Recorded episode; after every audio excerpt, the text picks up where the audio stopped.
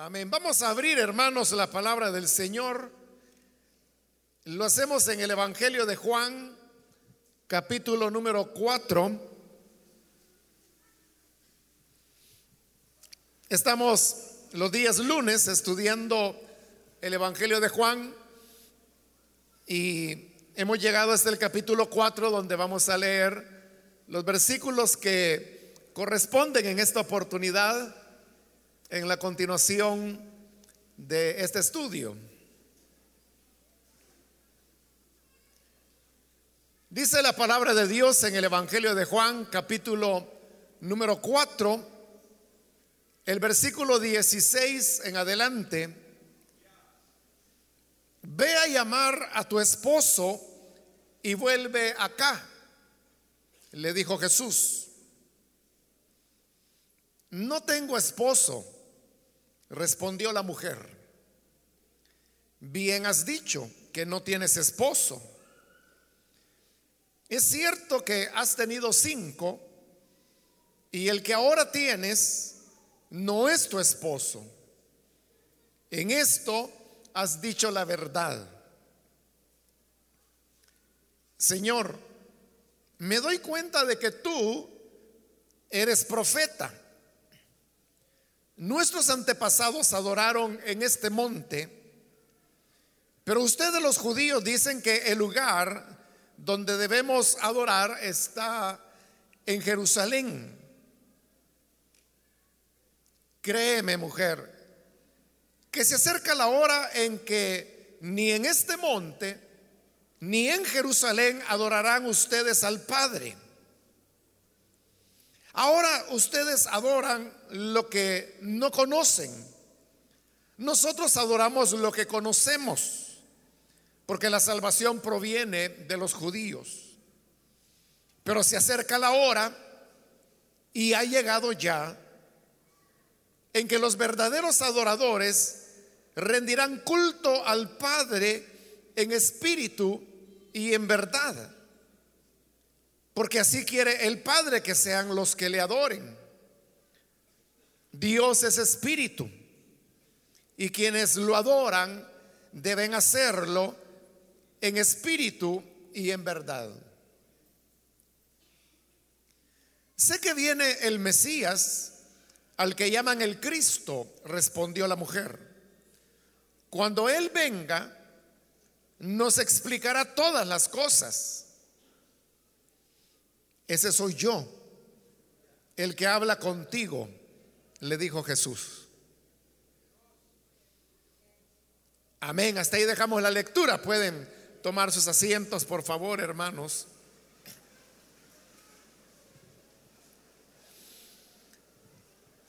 Este día seguimos adelante con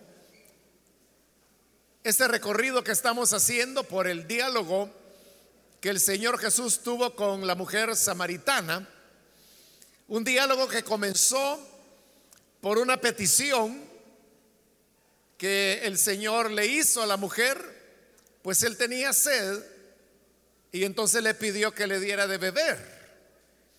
Ante eso la mujer respondió que cómo era posible que él, siendo judío, le pidiera a ella, que era una mujer samaritana. Y a eso Jesús respondió con dos afirmaciones. La primera fue que si ella supiera lo que Dios puede dar y conociera al que le está pidiendo agua, tú le habrías pedido a él y él te habría dado agua que da vida. Entonces, en primer lugar, el Señor está diciendo, si tú supieras quién es el que habla contigo, tú me pedirías agua a mí. Y yo te daría agua que da vida.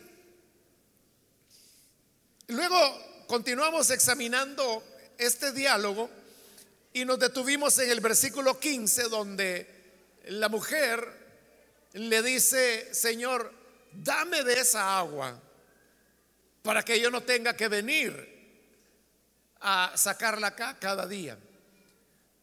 Es decir, que ya la primera afirmación que el Señor le hizo, que si ella supiera quién era él, tú me pedirás agua. Ya le está pidiendo agua. Pero ahora viene la segunda afirmación y es que ella debe reconocer, entender quién es este judío que está hablando con ella. Y a esto es a lo que el Señor Jesús ahora la va a llevar. Pero para llevarla a ese punto, note que hay un giro muy drástico que el Señor Jesús hace en este diálogo. Porque hasta este momento, lo que ellos han estado hablando han sido asuntos puramente religiosos. Pero en este gran viraje, el Señor abandona los temas religiosos y se enfoca en lo que es la vida privada de esta mujer. Pues hemos leído en el versículo 16 que le dice, ve a llamar a tu esposo y vuelve acá. Ellos han estado hablando acerca de que samaritanos y judíos no se llevan, que ese era el pozo del cual había bebido Jacob, sus hijos y su ganado, que Jesús le dijo, pero el que beba de esta agua volverá a tener sed. Esos habían sido los temas, pero digo, ahora es un gran viraje hacia la, la privacidad de la mujer cuando el Señor le dice, mira, ve a llamar a tu esposo. La mujer desconcertada, probablemente por lo que el Señor le ha dicho, en el versículo 17 le responde, no tengo esposo. A lo cual el Señor le dice, bien has dicho, que no tienes esposo. Es cierto que has tenido cinco, y el que ahora tienes no es tu esposo, esto has dicho, en esto has dicho la verdad. Entonces vea, ¿por qué se da este giro tan brusco para enfocarse en, en la vida de esta mujer? Que realmente no había sido una vida muy ordenada, que digamos, porque ella había tenido ya cinco relaciones distintas con distintos hombres, ahora estaba con el sexto y todavía ella no se había formalizado en un matrimonio con esta sexta persona. ¿Por qué razón digo el Señor tiene que enfocar las cosas de esta manera? La razón es porque nadie puede llegar al reconocimiento de quién es el Señor Jesús si esto no pasa por la, vida misma de la persona. Esto de conocer a Jesús no es algo que nosotros podamos hacer de una manera intelectual o mental. No es algo que podamos aprender como las matemáticas o cualquier otra cosa, sino que es algo que realmente tiene que, que tocar la vida de la persona. Uno puede saber de Jesús, uno puede tener información acerca de Jesús, incluso uno pudiera leer la Biblia, leer los evangelios y leer todo lo que ellos dicen acerca de Jesús y no conocerlo a Él. Hay muchísimas personas que saben quién es Jesús, que tienen alguna información acerca de Él, pero que no lo conocen a Él como redentor, como salvador, como Cristo. Porque para conocerlo de esa manera, debe pasar por la la vida misma de la persona. Y se le llega a conocer por un reconocimiento de la necesidad que cada ser humano tiene de Dios. Ahí es donde comienza las condiciones para que nosotros podamos conocer al Señor Jesús. Por eso, hermanos, es que toda conversión siempre está precedida de una crisis o un problema que una persona enfrenta. La crisis puede ser por una situación difícil, pero también puede ser una crisis que no necesariamente implica problemas como enfermedad, deudas, cosas así, sino que una crisis en el sentido en que la persona comienza a preguntarse por el sentido de la existencia. ¿Para qué existimos? ¿Para qué hemos llegado a esta tierra? ¿Cuál es el propósito de la vida? ¿Será que, al igual que todo ser vivo, el destino del ser humano es nacer, crecer, reproducirse y luego morir? ¿O es que hay algo más, algún sentido superior en la vida del ser humano? Este tipo de preguntas pueden llevar a las personas a una crisis que sería una crisis existencial porque la persona se pregunta precisamente por el sentido de la existencia. Esto pasa por revisar lo que uno, hermano, es. Porque cuando hay este tipo de de crisis que nos confrontan de cara con una realidad, es cuando la persona comienza a valorar las cosas de una manera diferente. Usted sabe que hace una semana se produjo un nuevo terremoto allá en México y uno de los cuadros más difíciles fue un colegio de niños donde el edificio se derrumbó y varios de esos niños murieron entre las ruinas porque el edificio se desplomó. Y veía, hermanos, hace unos tres, cuatro días quizá, eh, un trabajo periodístico que habían hecho con los vecinos que viven alrededor del lugar donde se ubicaba este colegio, hoy destruido. Y en la pregunta que le hacían a cada persona, bueno, cada quien contaba cuál había sido su vivencia, cómo había vivido el momento, qué impacto les había provocado a ellos. algunos de los entrevistados eran padres, madres de los niños, algunos muertos, otros sobrevivientes. Pero había un elemento que se repetía y no porque el periodista lo preguntara, sino que porque la gente de su iniciativa lo mencionaba. Y es que varias de estas personas entrevistadas decían, mi visión de la vida ha cambiado. Ahora valoro la vida de una manera diferente. Y yo creo, hermanos, que esa es una realidad que cuando el ser humano se ve confrontado con algo que, lo golpea tanto, como la muerte en grupo de estos niños, cosa que nadie está esperando. La lógica humana nos dice que quienes van a morir son los ancianitos, pero uno no espera que un niño de 8, 9 años muera y mucho menos en grupo, pero es lo que ocurrió. Entonces estas personas decían, hoy cada mañana la valoro. Todos los días amanece, todos los días sale el sol. Pero para nosotros que salga el sol puede haberse ya convertido en una rutina. Y si no en una molestia. Porque usted dice, ay, ya salió el sol, ya no voy a poder dormir con toda esa luz. Pero cuando, si usted supiera que ese es su último amanecer.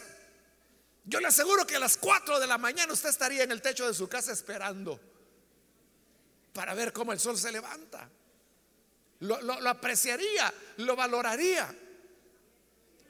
Eso es lo que ocurre y es lo que se necesita para que el ser humano pueda llegar a un reconocimiento de quién es Jesús.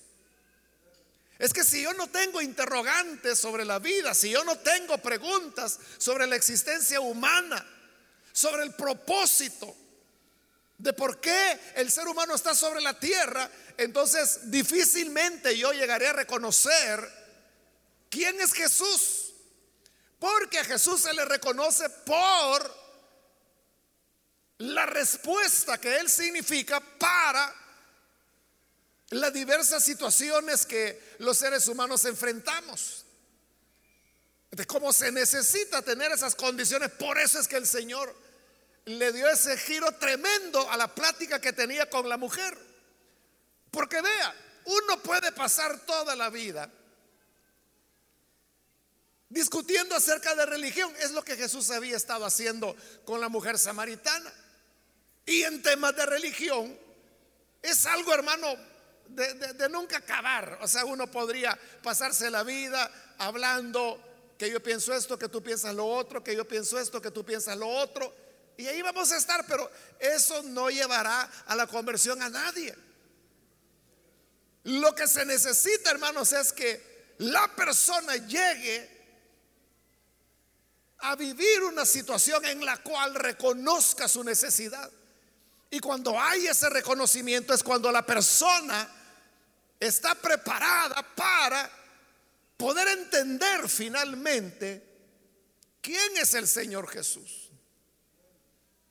Por eso, hermanos, es que yo no soy muy dado a la idea de que uno tenga que comprar libros de apologética. No digo que esté mal, no, pero y yo creo que, es bueno. Bueno, yo tengo algunos, pero los tengo pues como por información, por conocer algo. Pero yo no creo que esa sea la manera en que una persona se convertirá. El día de hoy un hermano me, decía, mire, fíjese que tengo un tío que pertenece a una secta, me dijo. ¿Cómo puedo hacer para evangelizarlo? Y yo le dije, viva como Jesús. En la medida que Él actúe y en la medida que más se parezca a Jesús, más fácilmente hará ver a su tío la necesidad que Él tiene. Porque uno puede pasarse la vida, hermano. O sea, quizás este hermano esperaba que yo le dijera, mire, dígale esto, o compre este libro que tiene información sobre esa secta. De hecho, hay libros yo conozco algunos que dan información y rebaten las enseñanzas de esa secta. Pero repito, yo no creo que esa sea la manera en que esa persona llegará a una conversión. Y por eso yo le digo, usted tiene que vivir como Jesús, porque eso, hermano, es el mensaje más poderoso que nosotros podamos dar. El mensaje que demos con nuestra vida tiene más poder que el que podamos pronunciar con un millón de palabras. Ese es algo irrebatible. La persona puede ser un ateo consistente, es decir, ateo de verdad. Pero la vida de una persona que se parezca a Jesús no dejará de impactarle le provocará un golpe. Y él podrá decir, bueno, yo no creo en Dios, pero yo creo que si Jesús existió, tendría que ser parecido a esta persona. Y le vería con respeto. El ateo lo que no respeta es la hipocresía, la contradicción de la gente que dice creer en un Jesús al cual no imitan que dicen creer en el amor, en la verdad, en la solidaridad con el prójimo, pero que viven realidades totalmente diferentes. O sea, eso es lo que, bueno, no se necesita ser ateo para despreciar eso. Eso lo desprecia cualquier persona que tenga dos dedos de frente, le voy a poner. con uno que tenga. Entiende que eso no está bien.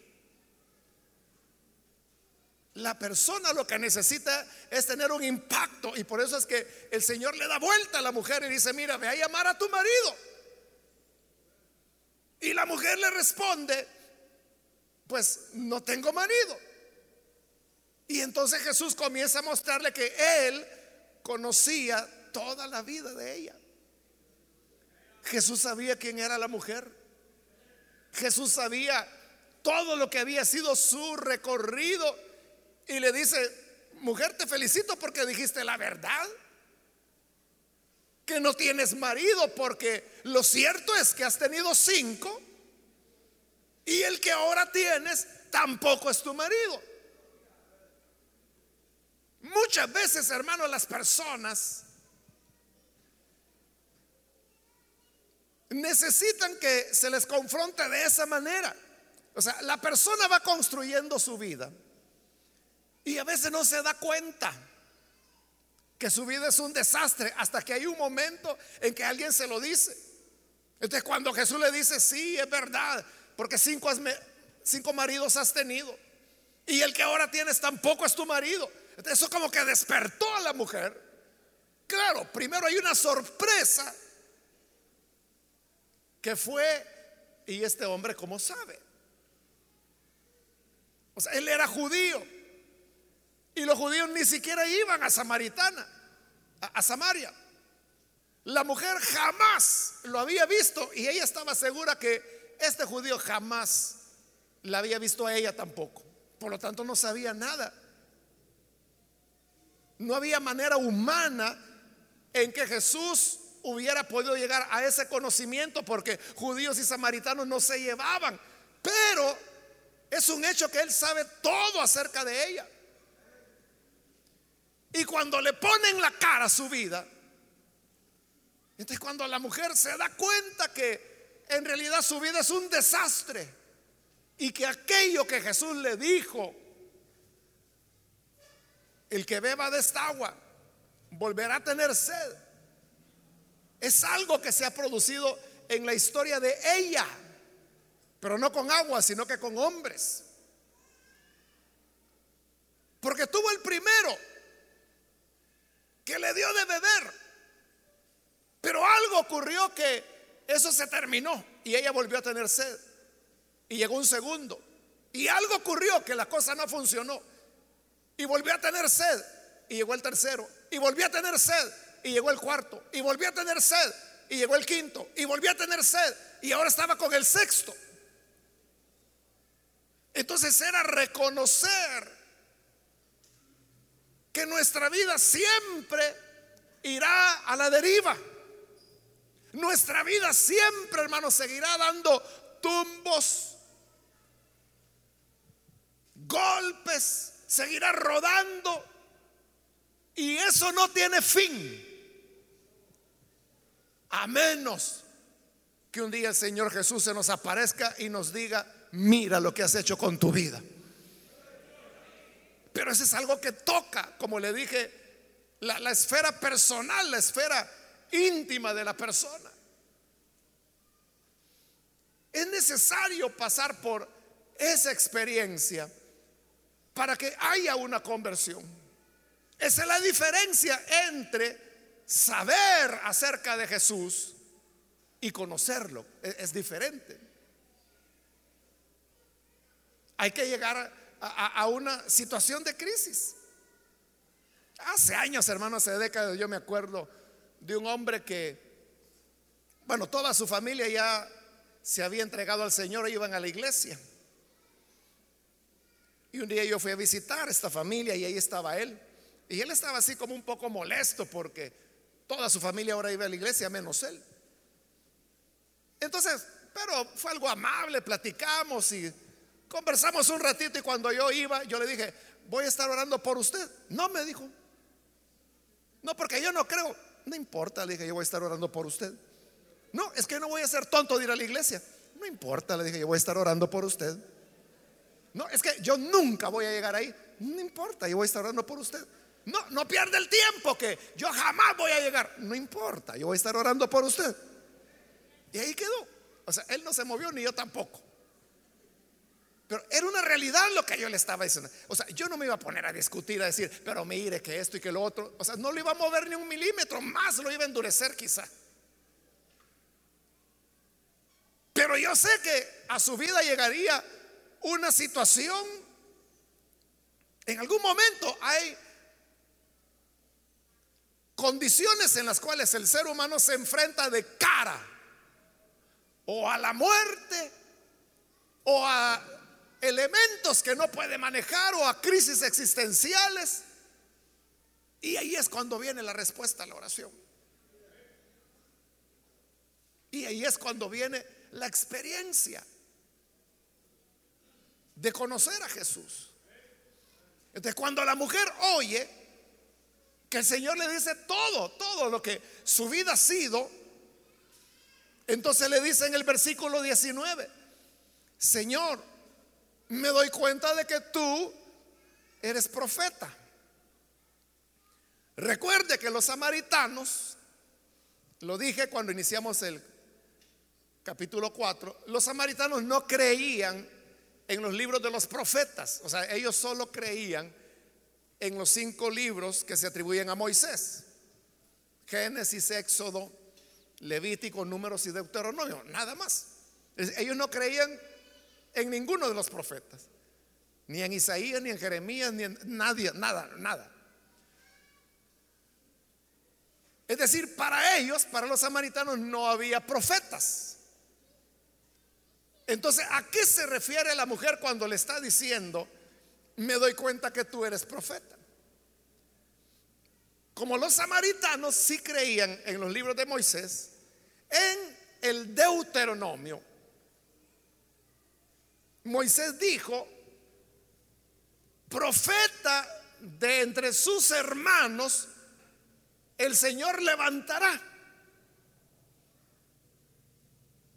Y cuando lo levante, tendrán que creer en él.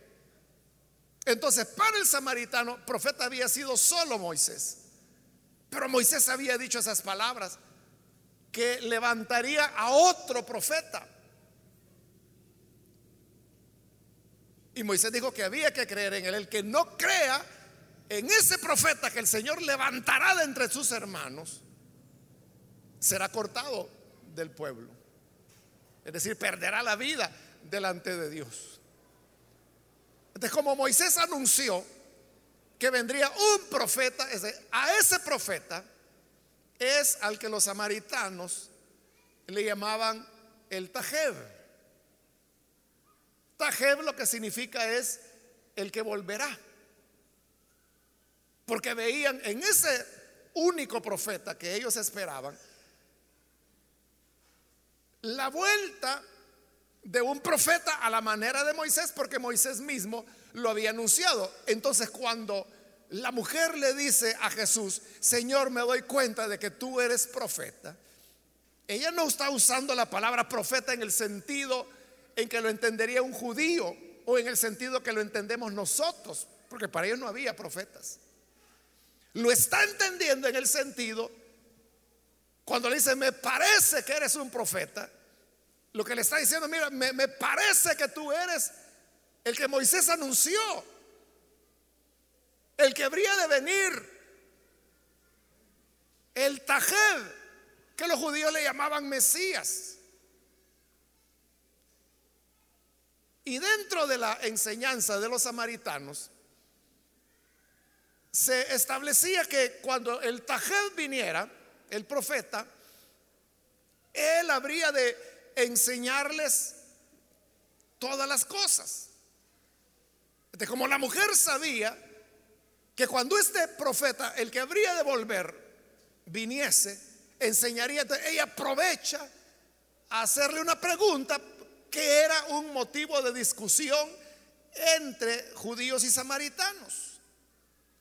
Por eso le dice en el versículo 20, nuestros antepasados adoraron en este monte, que era el monte Gerizim, al cual los judíos le llamaban Ebal, monte Ebal.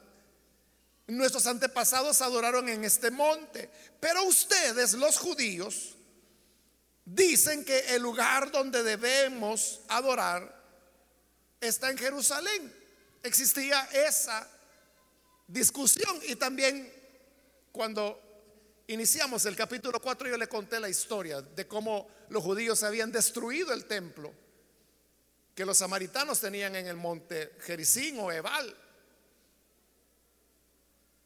Que los samaritanos trataron de hacer lo mismo con el templo de Jerusalén, pero no pudieron destruirlo. era una contienda acerca de a dónde hay que adorar a Dios. Ahora, cuando los samaritanos decían hay que adorarlo en el monte Jericín o Ebal, eso no era un invento. Usted lo puede encontrar en Deuteronomio capítulo 27. Ahí es donde Moisés instruye a Josué diciéndole que cuando entren a la tierra prometida y atraviesen el Jordán, tendrían que levantar un altar con piedras. Que estas piedras del altar tenían que cubrirlas de cal y sobre esa cal escribir todas las palabras de la ley que Moisés les había dado. Y les digo, y entonces allí ofrecerán sacrificio y adorarán a Dios. Y se está refiriendo al monte Gerizim, que allí en Deuteronomio 27 se le llama Ebal, porque repito, es el nombre que los judíos le daban. Esa era la base de los samaritanos, que Moisés había dicho que había que hacer ese altar en el monte y que allí había que adorar a Dios. Esa era su base. Claro, como ellos no aceptaban todos los otros libros, ni el libro de Josué, ni el libro de jueces, ni el libro primero y segundo de Samuel, todos, todos los demás libros. Entonces, la instrucción que el Señor dio a David, que a dónde había que construir el templo, ellos no la reconocían porque no aceptaban esos libros. Entonces le pregunta, como ella tiene la sospecha que este hombre que le ha dicho su vida detalladamente pudiera ser el profeta. Entonces aprovecha a preguntarle y le dice, mira, ¿cómo es esto? Sácame de una duda que por siglos nuestros pueblos han tenido. ¿A dónde hay que adorar? ¿En el monte o en Jerusalén? Y Jesús le dice en el 21, créeme mujer, que se acerca la hora en que ni en este monte ni en Jerusalén adorarán ustedes al Padre. Igual que en otras ocasiones cuando a Jesús le hacían, la le hacían preguntas. Y la pregunta era para que él dijera sí o no. Jesús no decía ni no, ni decía no, sino que salía con otra cosa que iba más adelante y más profundo que la misma pregunta que le hacían. Lo mismo fue acá. La mujer dijo, ¿a dónde hay que adorar? ¿En el monte o en el templo? Pero Jesús le sale mucho más adelante y le dice, mira, viene una hora en que no se va a adorar ni en el monte ni en Jerusalén. Quizá la mujer pensó, bueno, este como es judío me va a decir que es en Jerusalén. Pero Jesús dijo, no, es que no es en Jerusalén. Pero tampoco es en el monte. ¿Por qué? Porque en esta nueva Ahora,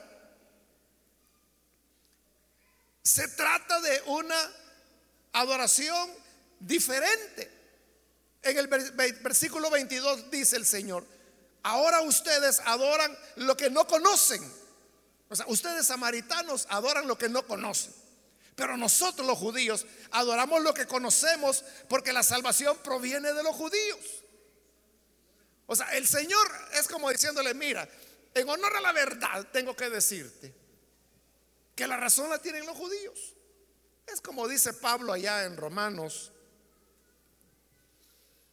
capítulo 9, cuando dice que a, Israel se le dio la palabra, los profetas, el pacto, la gloria, los patriarcas, y como que si fuera poco, hasta Cristo, el Hijo de Dios, vino a través de los judíos. Entonces, él, se está poniendo del lado de los judíos y dice, no, no es como los samaritanos enseñan, es como los judíos. Pero sabes algo, mujer, eso ya no importa.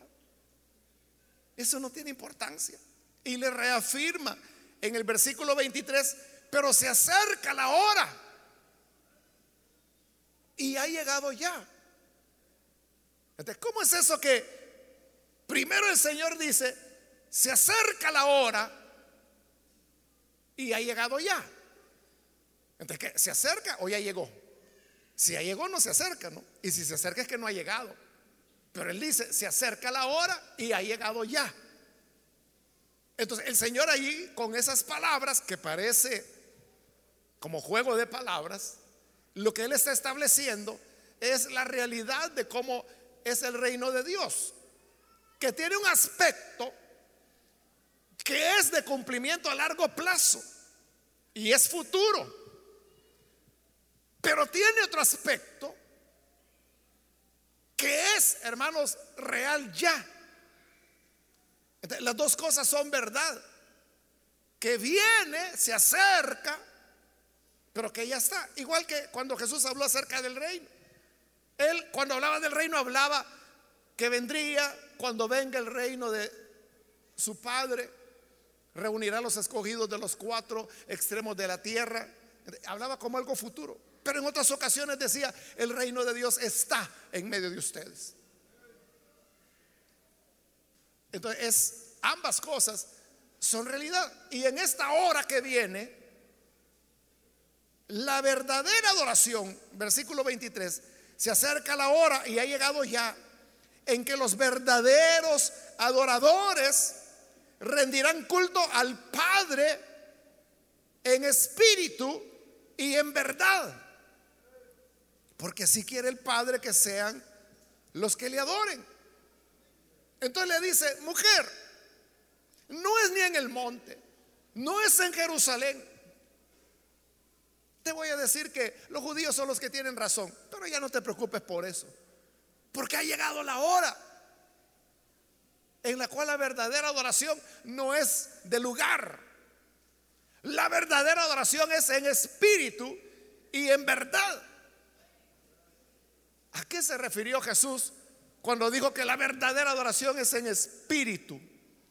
Quiso decir que la verdadera adoración no es de formas externas. Porque recuerde que hasta ese momento toda la adoración a Dios consistía, como dice Hebreos, en cultos, ceremonias, sacrificios, holocaustos, libaciones. De toda la relación, toda la adoración que las personas tenían con Dios consistía en, ceremonias, en llevar un cordero, que lo mataran, que ofrecieran la sangre, dependiendo cuál era la necesidad que la persona buscaba solucionar delante de Dios. Así era el tipo de sacrificio. A veces, en ciertos casos, tenían que hacerles lavamientos hacerles aspersión de, de aguas purificadoras, a veces bañarlos, a veces rasurarlos, totalmente, porque eran ritos de purificación.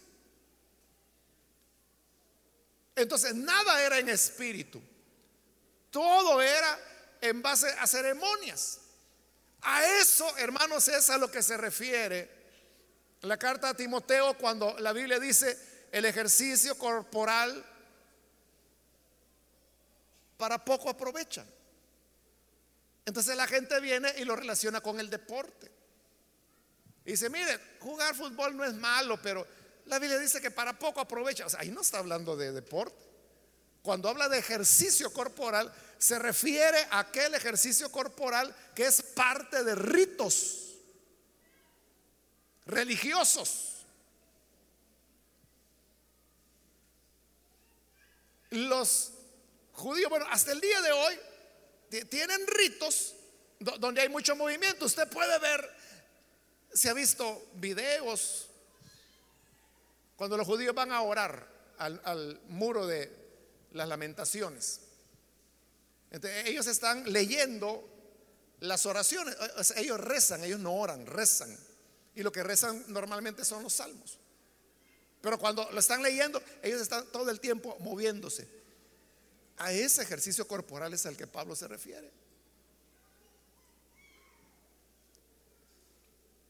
Y hay otras religiones en donde dentro de la liturgia, dentro del culto a Dios, hay un momento en que tienen que estar de pie, de rodillas, sentado, de pie, de rodillas, sentado, de pie, de rodillas, sentado.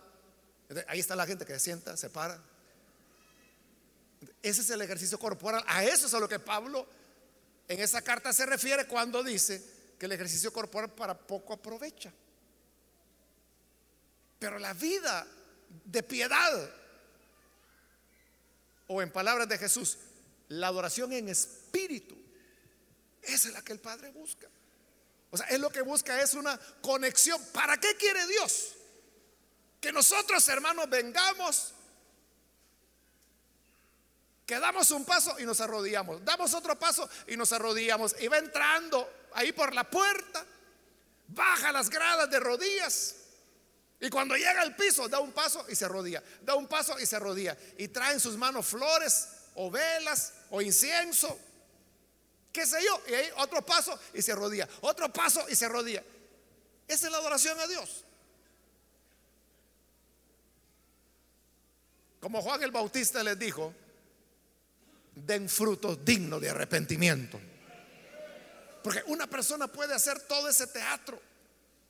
Una persona puede hacer, hermanos, todos los ritos que quiera, todos los ejercicios religiosos que quiera, pero eso no le conecta con Dios. Lo que le conecta con Dios es que en su corazón haya sinceridad. Esa es la adoración en el Espíritu. Adoración espiritual.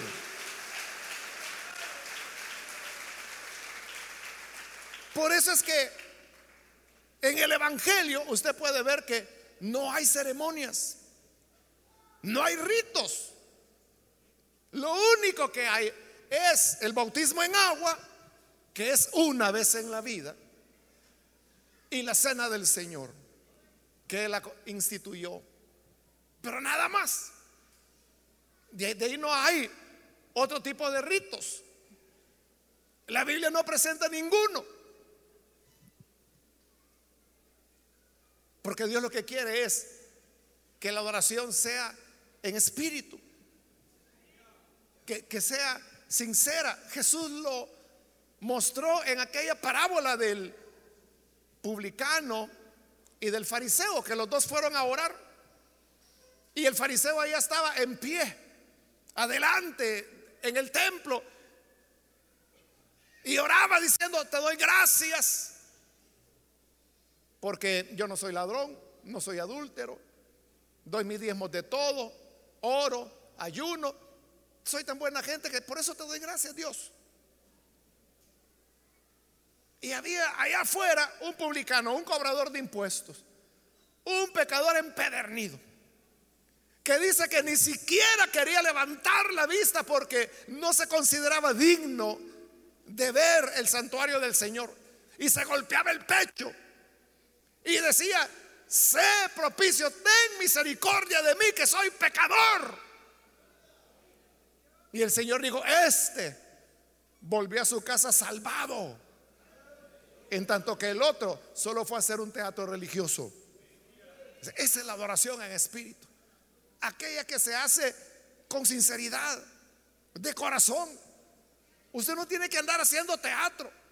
No, no tiene que andar diciendo, hermanos, aquí vengo porque soy un gran pecador y me arrepiento, pero aquí me pongo de rodillas, oren por mí. ¿Y para qué tanto show? ¿Por qué mejor en la sinceridad de su corazón no le dice, mira Señor, tú que lo conoces todo, tú que le dijiste a la, a la samaritana que tenía seis maridos ya, y tú sabes que yo llevo 16, pero me arrepiento porque mi vida es un desastre y te pido perdón en esa sinceridad, en ese reconocimiento. Ahí es donde la gracia de Dios actúa y perdona a la persona, perdona al pecador.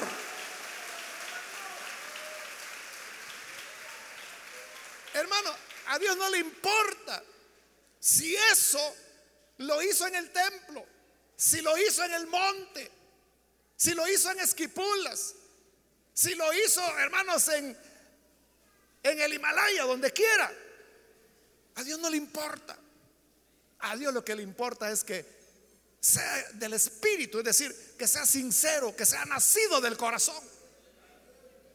No sé si le conté el otro día que un hermano me preguntaba de que si era bíblico poner flores. Y yo le decía, mira, a Dios no le importan las flores. No, pero yo quiero saber, porque en la iglesia hay una discusión sobre eso. Peor, ¿verdad? Si hay discusión.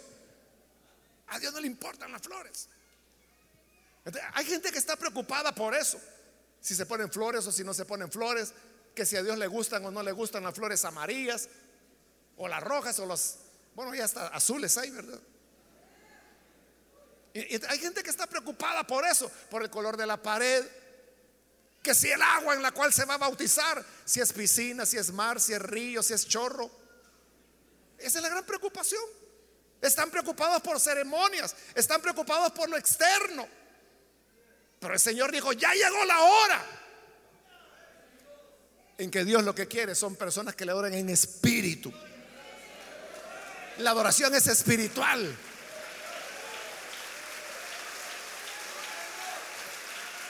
No es de ceremonias. No es, hermanos, de liturgias. No es de campanas, no es de incienso, no es de velas, no es de flores, no es de sal, no es de aceite. No es, hermano, de todo lo que el hombre pueda inventar, porque son inventos. Sino que debe ser en el espíritu. Y luego digo, en espíritu y verdad. Cuando dijo verdad, él se refería a la sinceridad, a la honestidad. Ser honestos con Dios. Dios no puede ser burlado. Usted puede venir acá y hacer todo el teatro que quiera. Y puede presentarse como una persona recta, santa. Porque hay gente que es buena para el teatro. Entonces fingen espiritualidad. Pero yo digo, tiene que ser en verdad. Verdad fue la que tuvo ese publicano cuando le dijo, Señor, sé propicio a mí que soy pecador. Él no podía decir nada bueno de sí mismo. Señor, solo te digo que soy un pecador, perdóname. Ten misericordia de mí. Y el Señor dijo, este volvió a su casa salvado, volvió justificado. De sinceridad es lo que Dios quiere de nosotros. Y muchas veces es lo que menos tenemos. Quizás su vida está muy lejana de Dios. Pero como la gente cree que porque usted es supervisor o supervisora, que ella es creyente. Y entonces no, le, no, no, siente confianza a la hora del llamado de pasar y recibir a Jesús. Porque usted dice, ¿y qué van a pensar? Si soy supervisor y si me ven aceptando a Cristo, ¿qué van a pensar? Que era un hipócrita. Bueno, van a pensar bien. Pensarán lo correcto, ¿no? Porque es la verdad. Es la verdad. Eso es adorar en verdad. Es, la verdad, es tu realidad. Es tu realidad. Entonces, ¿qué vida es la que vives? No se trata entonces de, de, formulismos. Usted si quiere se puede vestir de blanco. Todo de blanco, hasta zapatos blancos. Pero eso en nada significa que tenga pureza. Dios lo que busca es que la adoración sea en espíritu y en verdad, honesta, en total sinceridad. No podemos estar jugando con Dios. Tenemos que ser verdaderos con Él. A Dios no se le puede engañar. Él sabe la realidad, así como sabía todo de la mujer. O sea, porque la mujer ahí estaba buena para alegar. Buena para alegar cuestiones de religión. El problema, el trabón fue cuando Jesús le dijo, ve a llamar a tu marido. dijo la mujer, no tengo. Claro que no tiene, le dijo Jesús. Si cinco lleva ya y estás con el sexto. Esa es la verdad. Esa era la verdad de ella. Eso es lo que Dios quería. ¿Qué le importaba a Dios? Si eso era en el monte, si era en Jerusalén, si era delante de un altar, si era delante de un pastor, si era en una iglesia, si era en otra. ¿Qué le importaba a Dios? Él lo que quería era adoración y verdad. En el versículo 24 dice, Dios es espíritu. Esa no es una definición de Dios, pero sí habla de uno de los aspectos de Dios. Hay tres pasajes en Juan que nos dan tres aspectos diferentes de Dios. Este, que dice Dios es espíritu.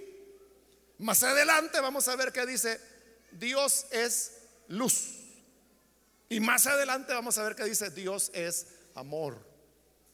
Pero aquí dice Dios es espíritu. ¿A qué se refiere con eso? Que Dios es espíritu. Que Dios no come. Y como le dijo a Israel a través del profeta, que le podían llevar ríos de aceite, pero Dios no come aceite. Que le podían llevar miles de reses de ganado para ofrecerlo en sacrificio, pero Dios no come carne, Él es espíritu. Dios no, no se agrada, hermanos, porque hay gente que dice, Señor, si me quitas este dolor de pierna que tengo, yo te prometo que voy a llevar un dólar a la iglesia. Dios es espíritu. Él, no necesita tu dólar. No puedes comprar el favor de Dios. si Él es espíritu, ¿qué le vamos a dar a Dios? ¿Qué le podemos dar a Dios que Él no tenga? Hay gente que dice eso, adoración. Y, con esta, su voz toda desafinada, usted quiere adorarlo. Cuando Él tiene millones de seres angelicales que cantan como ángeles, porque son ángeles. Él no necesita nuestra adoración.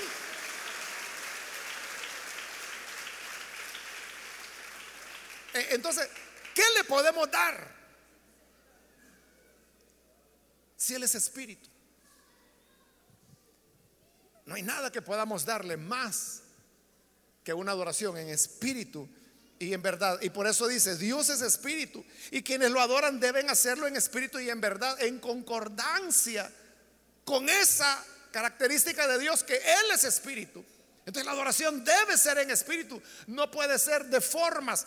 ¿Para qué usted va a estar quemando incienso? Como que si Dios se alimentara de humo. Él es espíritu.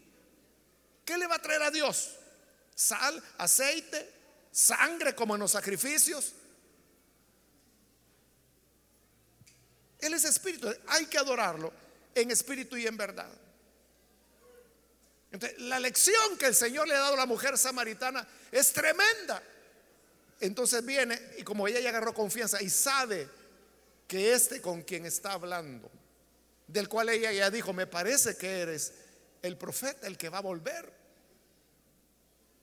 Entonces hoy se anima y le dice en el 25, sé que viene el Mesías. O sea, lo más probable es que la mujer dijo, sé que viene el Tajed, que era como le llamaban ellos.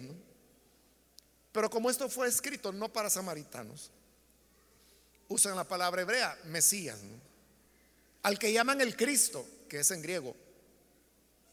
Sé que viene el Mesías, el que llaman el Cristo, respondió la mujer. Cuando Él venga, nos explicará todas las cosas. Porque así era. Porque Moisés dijo, profeta como yo les levantará el Señor. por eso ellos decían, es el que va a volver. Y así como Moisés enseñó todas las cosas a Israel. Entonces cuando volviera, por eso le llamaban el tajer, porque el que iba a volver enseñaría todas las cosas. Entonces le dijo la mujer, mira, nos han enseñado, nos han dicho que el profeta volverá. El Mesías, el Cristo volverá. Y entonces Jesús le dice, ese soy yo, el que habla contigo. Se lo dijo claramente, hermanos.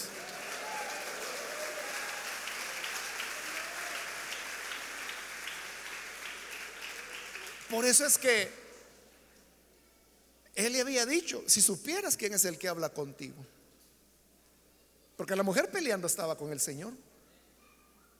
Si supieras quién habla contigo. Pero ahora a través de este proceso la ha llevado al punto adecuado para decirle ese que por milenios tus antepasados esperaron y que tú has esperado. Soy yo. Aquí estoy ya. Ya vine. Pero el quiebre para llegar a ese punto, como le digo, fue cuando Jesús se dirigió a la vida íntima de la, de la mujer. De, igual manera, todos para tener un auténtico encuentro con Jesús y un verdadero reconocimiento de quién es Él. Debemos, hermanos, ver nuestra vida entera. Hace poco platicaba con un hermano que tuvo un infarto severo a su corazón y la esposa llamó a la ambulancia y él, eso fue hace algún tiempo atrás y él me decía, ella fue la que me salvó, me dijo, refiriéndose a su esposa. Le debo la vida a ella, me dice. Pero luego él me comenzó a contar cómo había sido su experiencia de morir. Porque lo llevaron al hospital, bueno, en la ambulancia misma le dieron técnicas de resucitación y lo lograron regresar, como dicen los médicos. Y en el hospital pues ya lo atendieron mejor. Entonces, él, me contó cómo es morirse. Y entre lo que me dijo, solo esto le quiero mencionar, él, me dijo, toda la vida de uno, me dice, pasa en un instante, uno ve toda su vida, me dice, en un segundo ve toda la vida. algo así es la conversión. Como que hay un momento en que uno ve toda la vida y dice, qué desastre. Es que la mujer no lo había sentido. Cuando dejó el tercer marido e iba con el cuarto, lo vio que era guapo, que le hacía ojitos. Y en eso se le olvidó que llevaba tres y que este era el cuarto. Porque dijo, este mango sí que es mango. Así es el ser humano. Va construyendo o destruyendo su vida y no se da cuenta, va avanzando, la va haciendo trozos, se va, la va pisoteando, hasta que hay un momento en que Jesús le dice, alto. Y como este hermano me decía, la vida de uno pasa en un instante por delante de uno y uno dice, qué desastre. Ahí es el momento de tener honestidad, verdad y en espíritu volcarse al Señor. Por eso es que entregarse a Jesús es algo tan sencillo. Por eso es que entregarse a Jesús es algo, como tantas veces lo presentamos acá, póngase en pie, venga al frente, entréguese a Jesús. Y alguien dirá, ¿y eso me va a cambiar? Sí, es que es en espíritu. ¿O, qué quiere? Que le hagamos la danza de la lluvia alrededor suyo, que le echemos agua y ceniza en la cabeza, que le metamos sal con aceite dentro de la lengua. ¿Cree que eso lo va a cambiar? O que le echemos humo en la cara, incienso y todo eso que le pongamos una flor debajo del brazo y un clavel debajo del otro. Eso no le va a cambiar. Ninguna ceremonia. Es el reconocimiento en espíritu y en verdad que solo Cristo te puede ayudar. Amén. Vamos a orar, cerremos nuestros ojos. Padre, gracias te damos por cada persona que está aquí al frente como también aquellos que a través de radio, de televisión, a través de el internet están viendo y escuchando tu palabra. Aquellos que hoy abren sus corazones para recibirte, para entregarse a ti. Yo te ruego, Señor, que les perdones, que les des vida nueva, que puedan conocerte que puedan, Señor, amarte y que su adoración, su servicio a ti, sea en espíritu y en verdad. Tú conoces, Señor, lo que somos, conoces todo de nosotros. Y sin embargo tu gracia no falta. Siempre nos cubre, siempre nos está llamando y aquí estamos, Señor, para entregar nuestra vida a ti. Gracias te damos por Jesucristo nuestro Salvador. Amén y amén.